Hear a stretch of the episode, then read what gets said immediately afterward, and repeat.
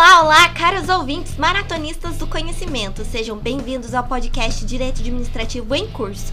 Meu nome é Victoria Santana e eu estou aqui para apresentar a você mais uma aula de Direito Administrativo.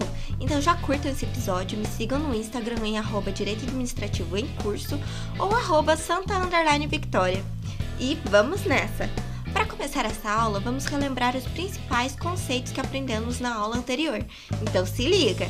Na aula passada, vimos que o direito administrativo teve sua origem junto com a concepção moderna de Estado, pois nesse momento a sociedade passa por uma mudança de pensamento que compreende que o poder que antes residia no rei deveria ser controlado pelo direito.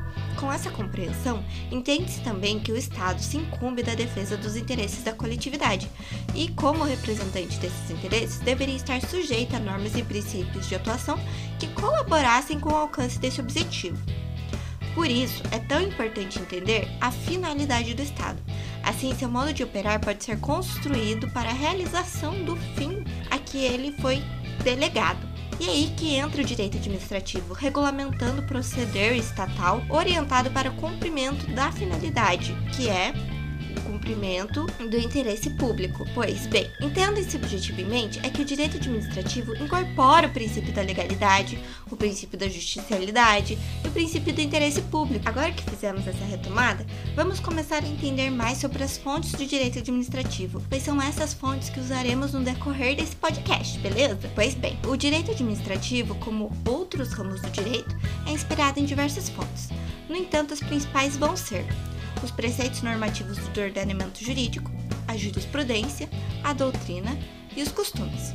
Os preceitos normativos do ordenamento jurídico implicam em princípios e normas contidos na Constituição, ou em leis, ou em atos normativos primários editados pelo Poder Executivo. A jurisprudência, que é o conjunto de várias decisões em um mesmo sentido, é uma fonte secundária quando não se trata de súmulas vinculantes, lembra?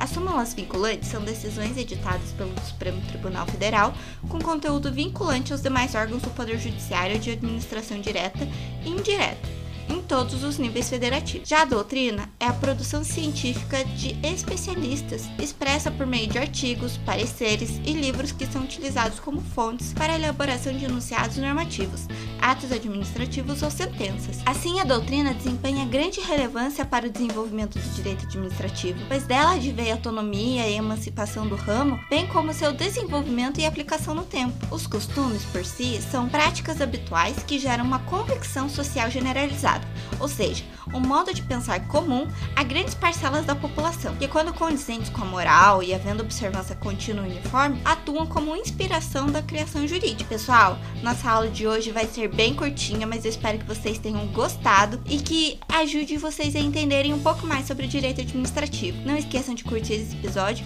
e venham me seguir no Instagram em arroba direitoadm em curso e arroba santa victoria. Lá vou disponibilizar materiais complementares, dicas e muito mais. E é isso, pessoal. Vejo vocês na próxima semana. Beijões!